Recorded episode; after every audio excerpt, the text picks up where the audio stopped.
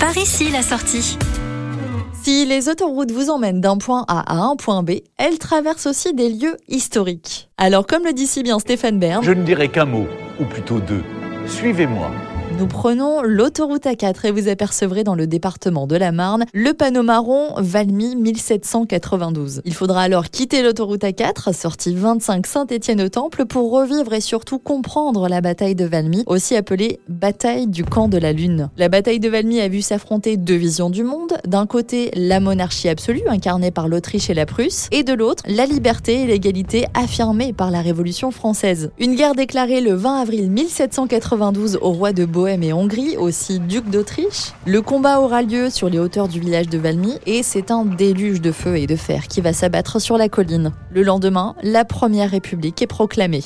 Et cette première victoire de la nation arrête l'invasion étrangère, interdisant le retour à la monarchie absolue. Goethe, présent sur le champ de bataille, écrira que de ce lieu, de ce jour, date une nouvelle époque de l'histoire du monde. Aujourd'hui, vous avez la possibilité d'en savoir un peu plus sur cette bataille. Le centre historique de Valmy vous attend. Un bâtiment semi-enterré et construit à même le flanc de la colline qui vous permettra de redécouvrir autrement cette bataille marquante. Ce sera le cas grâce au moulin de Valmy, associé à la bataille du 20 septembre au point d'en faire le symbole de l'affrontement. Un moulin qui a été reconstruit bien plus tard, mais qui reste conforme à celui du XVIIIe siècle. Il est aujourd'hui parfaitement fonctionnel et capable de produire de la farine. Des visites guidées sont régulièrement proposées. Vous pourrez d'ailleurs visiter le moulin et tout le site de la bataille le dimanche 21 mai à l'occasion des Journées internationales des moulins et du patrimoine meulier. Et pour visiter la ville de Valmy et son centre historique, on vous le rappelle, il faudra quitter l'autoroute A4 par la sortie 25 Saint-Étienne-au-Temple.